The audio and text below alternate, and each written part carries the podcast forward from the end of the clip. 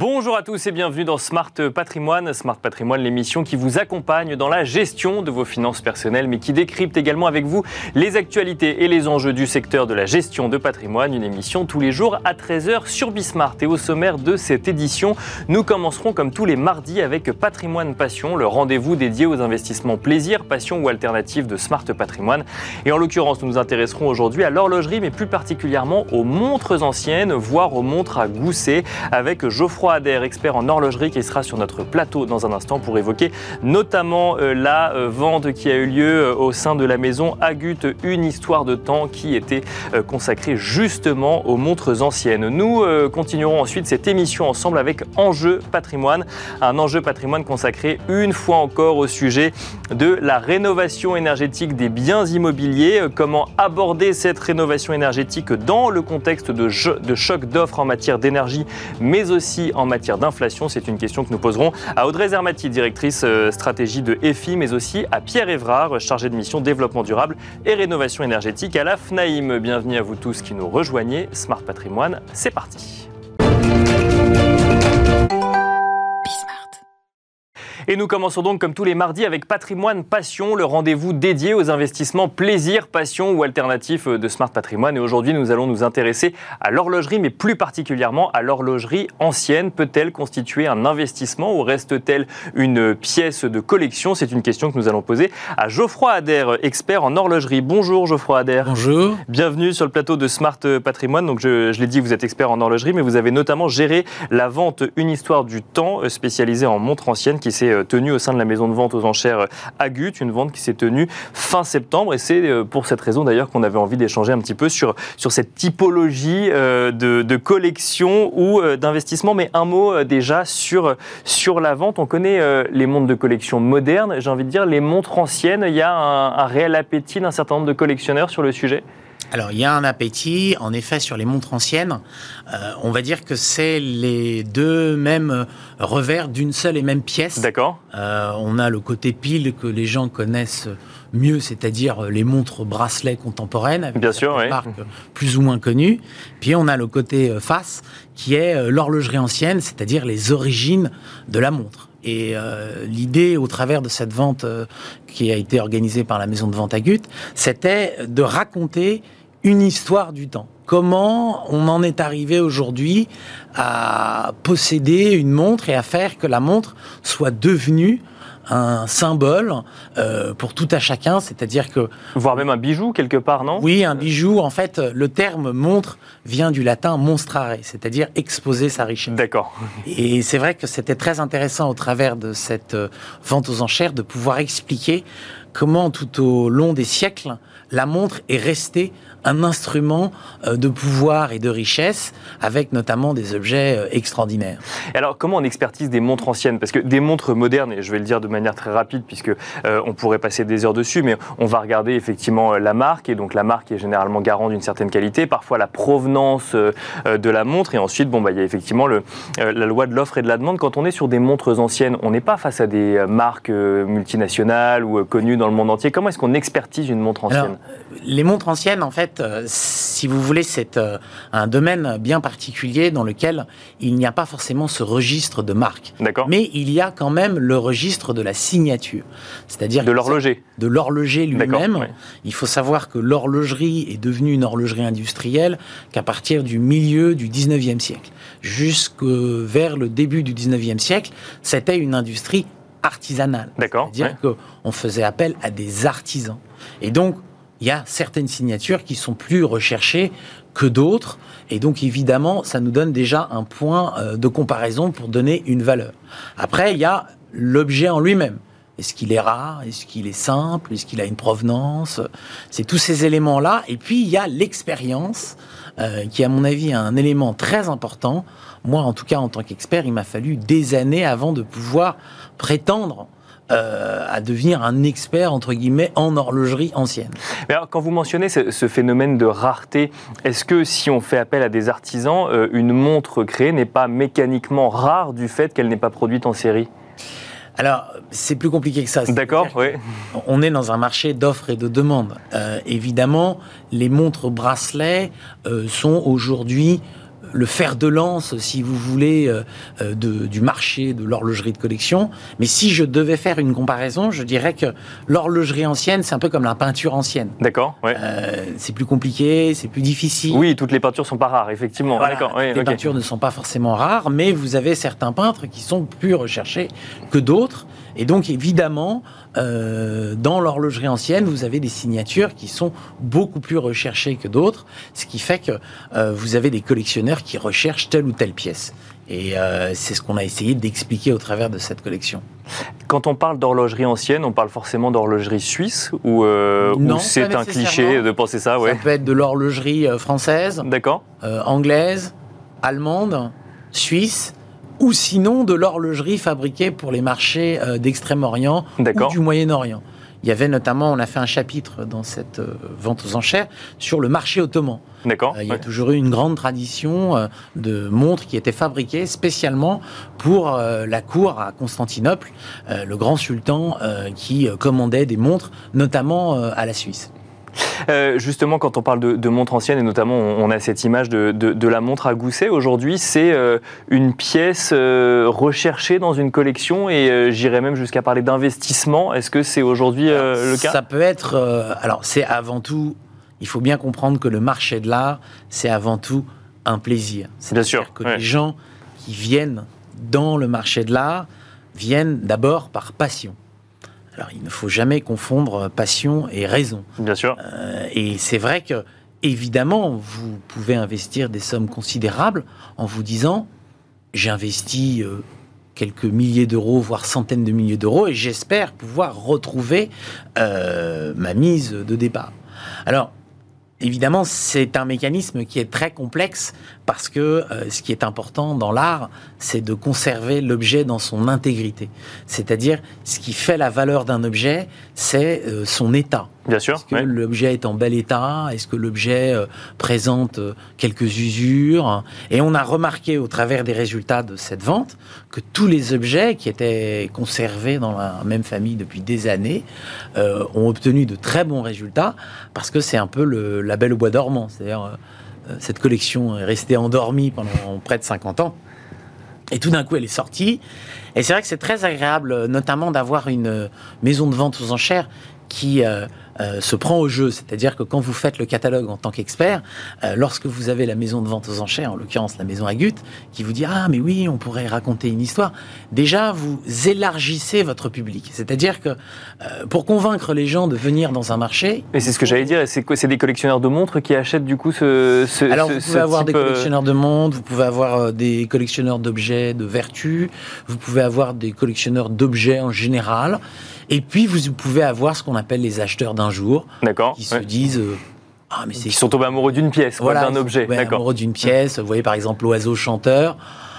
Bon, bah, la boîte montre à oiseau chanteur. Ah bah ça tombe bien, c'est ce qu'on voit à l'écran, ouais, c'est ça. Ah, c'est un objet absolument extraordinaire. En fait, c'était un objet, si vous voulez, qui, euh, pour moi, en tant qu'expert, réunissait toutes les qualités. Donc, il y avait non seulement euh, la qualité technique, Bien sûr. euh, ouais. la qualité esthétique, la rareté, mais avant tout la provenance. Euh, cet objet provenait directement des collections du roi Farouk, donc, euh, dont les objets avaient été vendus en 1954 au Koubé Palace, et dont tout le monde sait qu'il avait des objets absolument extraordinaires. Et ça joue énormément pour un acheteur. C'est-à-dire qu'un acheteur, euh, voilà, la dernière petite euh, cerise sur le gâteau, C'est la provenance? C'est la provenance. Alors, on, on- on l'a compris, effectivement, on ne parle pas d'investisseur dans, dans- dans ce cas précis. Pour autant, quand on, on- est un acheteur passionné, qu'est-ce qu'il faut regarder absolument? Vous avez commencé à nous le dire, euh, pour être sûr de ne pas faire une mauvaise affaire, si tant est qu'on puisse parler de mauvaise affaire dans, ce, dans, dans, Ouais. ce, dans cet écosystème, mais euh, de ne pas se faire avoir. Alors, l'i- l'idée déjà, c'est qu'il ne faut pas partir avec cet a priori. D'accord, c'est ça. on Ne va parlez pas de mauvaise affaire, ouais, c'est ça. Euh, Déjà, si vous partez avec cet a priori-là. Ou de ne pas acheter trop cher, voilà, c'est peut-être plus le Oui, alors l'idée, en fait, bon, généralement, les collectionneurs s'adressent à la maison de vente et la maison de vente renvoie directement vers l'expert. Donc moi, je suis toujours mesuré dans mes estimations. J'essaie toujours, euh, de concert avec la maison de vente, de donner des estimations qui soient réalistes par rapport à l'ensemble du marché. Mhm. C'est-à-dire que si un objet vaut X, je ne vais pas mettre X fois 2. et on va laisser de la place pour les enchères. Faut bien comprendre que le mécanisme des enchères, c'est un mécanisme à la hausse. Bien sûr. Donc, il faut mettre une estimation qui soit attractive, mais qui ne soit pas totalement déraisonnable. Et donc, à partir du moment où vous avez sorti votre catalogue, vous savez tout de suite si euh, les gens s'y intéressent. Vous voyez, par exemple, on a eu beaucoup de presse. Euh, sur euh, cette vente parce que c'était très amusant. Les gens, on leur a raconté l'histoire du temps de 1500 jusqu'à 1900 comment on en est arrivé euh, euh, à avoir euh, des montres avec des boîtiers différents, des cadrans différents, des complications différentes. Et c'est ce qui fait vraiment la valeur de l'objet, c'est cette mise en lumière. C'est-à-dire comment vous faites pour mettre en lumière un objet et attirer l'œil du collectionneur ou de l'amateur. et ça, c'est très très difficile. Mais euh, je, reviens à ma question de, de, mauvaise affaire, hein, même si j'ai bien compris que c'est pas du tout la, démarche qu'il faut avoir. Mais si on se laisse prendre au jeu des enchères justement, parce qu'on tombe amoureux d'un objet, on peut finalement acheter trop cher une montre qu'on ne revendra jamais aussi cher, mais on aura la, satisfaction de la collectionner, c'est ça? Alors oui, alors c'est pas tout à fait comme ça. Moi, je dirais que euh, vous pouvez acheter euh, trop cher, mais mon leitmotiv, c'est toujours de dire acheter aujourd'hui au prix de demain.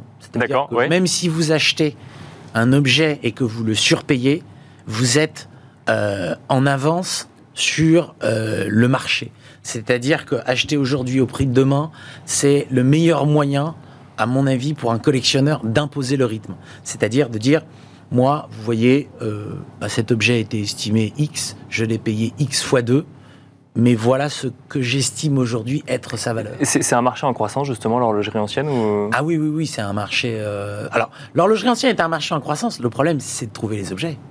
C'est ça. Ça vient de quoi? De collections privées Ça vient de collections privées, ça vient...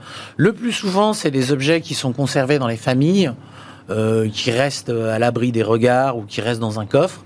Et euh, comme là, en l'occurrence, les familles font appel à une maison de vente.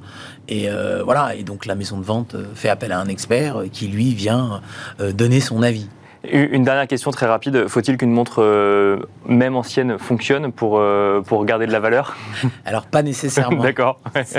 Ça peut paraître assez bête, mais c'est pas parce que la montre ne fonctionne pas qu'elle n'a pas de valeur. D'accord. Euh, et au contraire, enfin ça c'est un sentiment très personnel, je préfère toujours que les objets soient vendus en l'état. C'est-à-dire l'objet est resté dans un coffre pendant 20 euh, ans. Bon, euh, le mouvement est grippé, mais vous le signalez à l'acheteur. Vous dites voilà, une révision est à prévoir.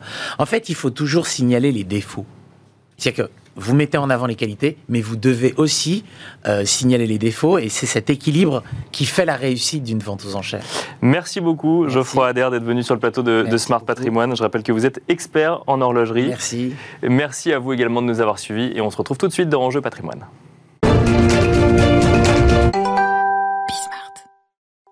Comment aborder la rénovation énergétique des résidences principales dans le contexte de choc d'offres en matière d'énergie et d'inflation? Voilà la question qui va nous animer aujourd'hui dans Enjeu patrimoine. Et pour cela, nous avons le plaisir de recevoir sur le plateau Audrey Zermati, directrice stratégie de EFI. Bonjour Audrey Zermati. Bonjour Nicolas. Bienvenue sur le plateau de Smart Patrimoine. Nous avons le plaisir également d'accueillir Pierre Évrard, chargé de mission euh, développement durable et rénovation énergétique à la FNAIM. Bonjour, Pierre Évrard. Bienvenue sur le plateau également de Smart Patrimoine. On va peut-être commencer bah, tiens, avec vous, euh, Pierre Évrard.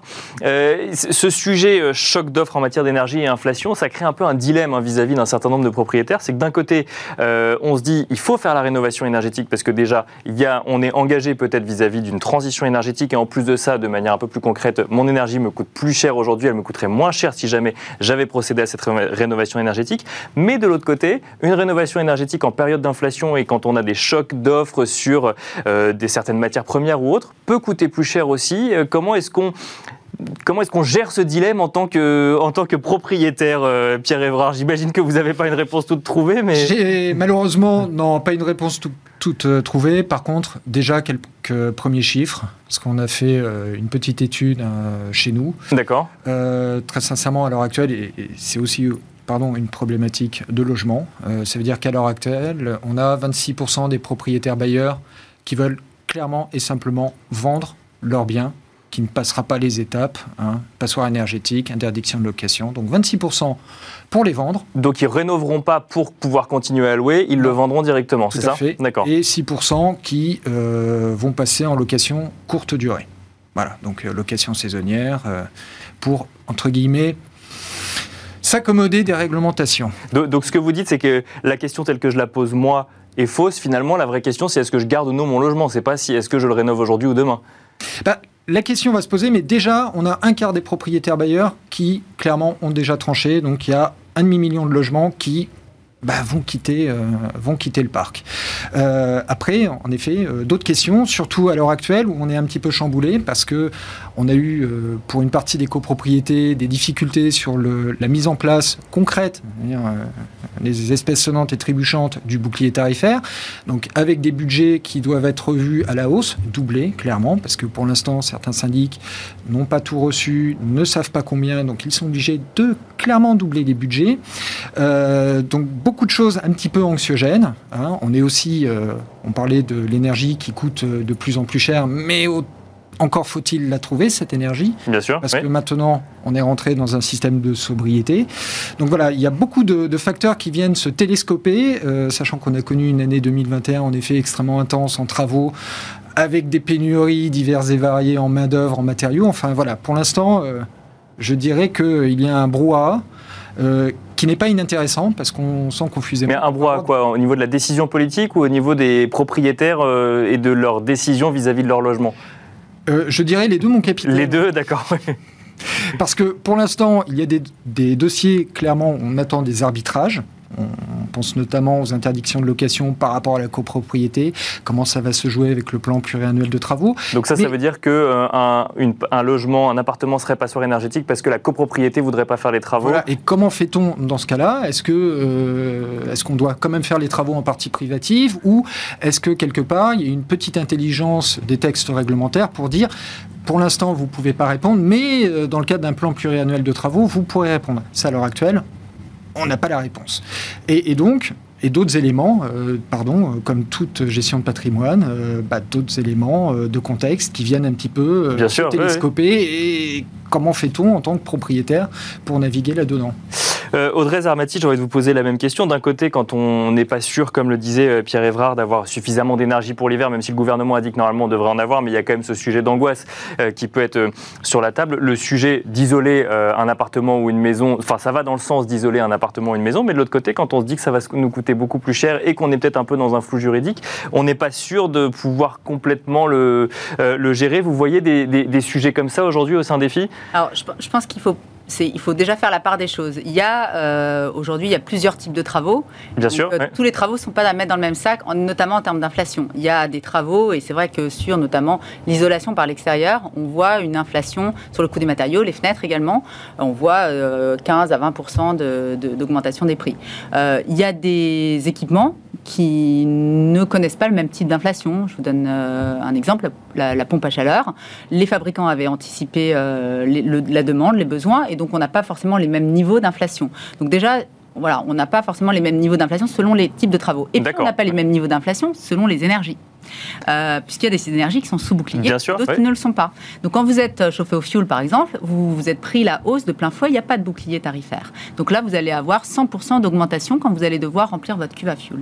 Par contre, sur des énergies de réseau, quand vous êtes au tarif réglementé de vente, le gaz, l'électricité, là, on a eu des augmentations de 4% en 2022, qui a été décidé par le gouvernement l'année dernière, et puis 15% à partir de 2023, comme l'a annoncé euh, la Première ministre il y a quelques semaines. Donc il vaut mieux se chauffer au gaz et à l'électricité, c'est ce qu'il faut comprendre aujourd'hui. Alors, de toute façon, aujourd'hui, c'est vrai que le fuel euh, reste une énergie chère. Euh, on interdit l'installation des nouvelles oui, bien sûr, Donc effectivement, il faut mieux quitter j'irais le fuel en priorité, le fossile en seconde priorité, et puis après les vers des énergies renouvelables. Et c'est ce que font aujourd'hui d'ailleurs les gens ne s'y trompent pas, ils, vont, ils se tournent plutôt vers le bois, le granulé et évidemment la pompe à chaleur euh, qui est aussi une énergie renouvelable. Bon, avec un sujet quand même sur le granulé, c'est qu'on a de, plus en plus de mal à en trouver aujourd'hui. Alors effectivement, euh, au-delà de l'inflation, il y a la question des pénuries. Oui, c'est ça, bien sûr. Euh, des pénuries, alors qui est quelque chose qui est, on va dire, conjoncturel. Hein, euh, c'est pas structurel, la pénurie, c'est conjoncturel. Euh, maintenant, c'est vrai qu'il faut pouvoir s'armer de patience, autant pour certains équipements, le poêle à granulés, que pour les granulés également qui vont dans le poêle à granulés. Bon, alors euh, on, a également pu suivre la, loi donc de finances pour 2023, Audrey Zermati. Donc là, on sait globalement comment est-ce qu'on pourra être aidé en tant que propriétaire pour pour rénover son, son bien. Donc je parle évidemment de, de, ma prime rénove. On a le montant définitif, c'est 2,45 milliards soit globalement pas grand-chose de plus que ce qu'on avait déjà en 2022. Donc finalement une stabilité, puisqu'effectivement quand on regarde, on se projette à l'arrière et qu'on regarde dans le rétroviseur, euh, en 2022, on avait 2,4 euh, milliards d'euros, 2,45 pour 2023. Donc on est effectivement stable euh, par rapport euh, à l'année dernière. Alors je précise parce que c'est pas toujours très clair, c'était 2, euh, milliards prévus pour la loi de finances pour 2022, 2,4 milliards pour la loi de finances rectificative en fin d'année 2022. ajouté 400 millions, 400 millions d'euros. donc c'est vrai qu'il y a une stabilité avec une ambition qui est importante et qui doit être importante au regard des prix de l'énergie, parce que la vraie réponse structurelle à la hausse des prix de l'énergie, il y aura la sobriété, mais ça ne peut être qu'une réponse d'urgence, et une réponse conjoncturelle. La véritable réponse, c'est la réponse de l'efficacité énergétique et la rénovation énergétique. Et donc, ce qu'on connaît aujourd'hui, c'est l'enveloppe.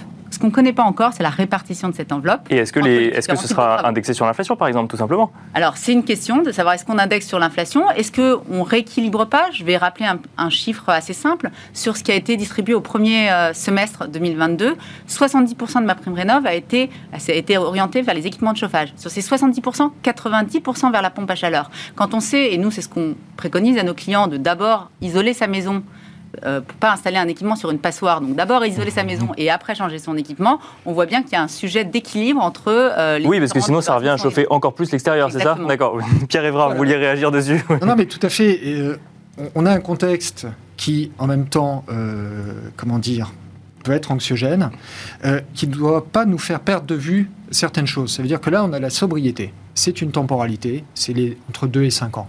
Ça ne doit pas nous faire perdre de vue les deux grandes autres orientations que sont la décarbonation, c'est-à-dire sortir des énergies fossiles, hein, le fuel et le gaz naturel, et la performance énergétique. C'est vraiment, euh, je dirais qu'on est à une croisée des chemins, parce que euh, clairement la sobriété, je pense, va nous aider, parce que l'énergie va être au cœur des discussions, je pense, euh, pardon, mais pour les fêtes de fin d'année à Noël, je pense qu'on va parler d'énergie. Bien sûr. Donc, quelque part, il y a quelque chose qui est qui aboutit là, qui tombe vraiment au bon moment, quelque part une conjonction de planètes. Mais Pourquoi Pour une prise de conscience Pour une prise de conscience. La prise de conscience, moi j'estime qu'elle est là. Parce qu'on a déjà eu des canicules, on a déjà eu euh, une période de Covid où on a pu redécouvrir un petit peu son habitat, parce que voilà, on était. Bien sûr, oui, on y était un peu plus souvent.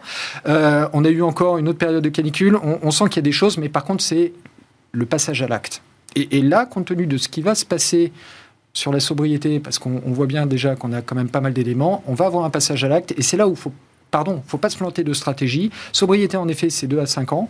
Euh, performance énergétique, décarbonation, on est plutôt sur des échéances 2040-2050, mais je pense que euh, c'est en train de diffuser très profondément dans la société. Et, donc, ça va nous aider. Oui, mais avec euh, un, argument euh, basique, mais effectivement, face à une inflation, non, mais surtout face à une inflation où tout coûte plus cher, est-ce que j'ai les moyens de rénover mon, bien aujourd'hui? C'est Audrey, je vous voulez réagir je, je, réagirais en disant il n'a jamais été aussi rentable de faire des travaux de rénovation énergétique, justement parce que les prix de l'énergie sont élevés. Donc, c'est vrai qu'il y a un sujet d'investissement, et c'est là où les aides doivent rentrer en action, et pas seulement les aides d'ailleurs je pense qu'il y a tout un enjeu financier euh, au-delà des aides, de, mm. notamment l'aspect bancaire. Mm-hmm. Comment on aide avec un prêt à taux zéro? Aujourd'hui, le prêt à taux zéro est un mécanisme qui ne fonctionne pas.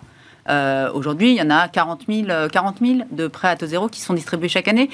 Si on compare ça au nombre de primes rénov qui sont distribuées, 650 000 sur l'année 2022, euh, on voit que aujourd'hui, il faut jouer le jeu du prêt à taux zéro euh, il faut que les banques jouent le jeu du prêt à taux zéro parce que en réalité, il y aura toujours du reste à charge à payer pour les ménages. Oui, ce sera pas financé que par l'État. Il y a un sujet d'investissement aujourd'hui dans des périodes euh, d'inflation. Mm.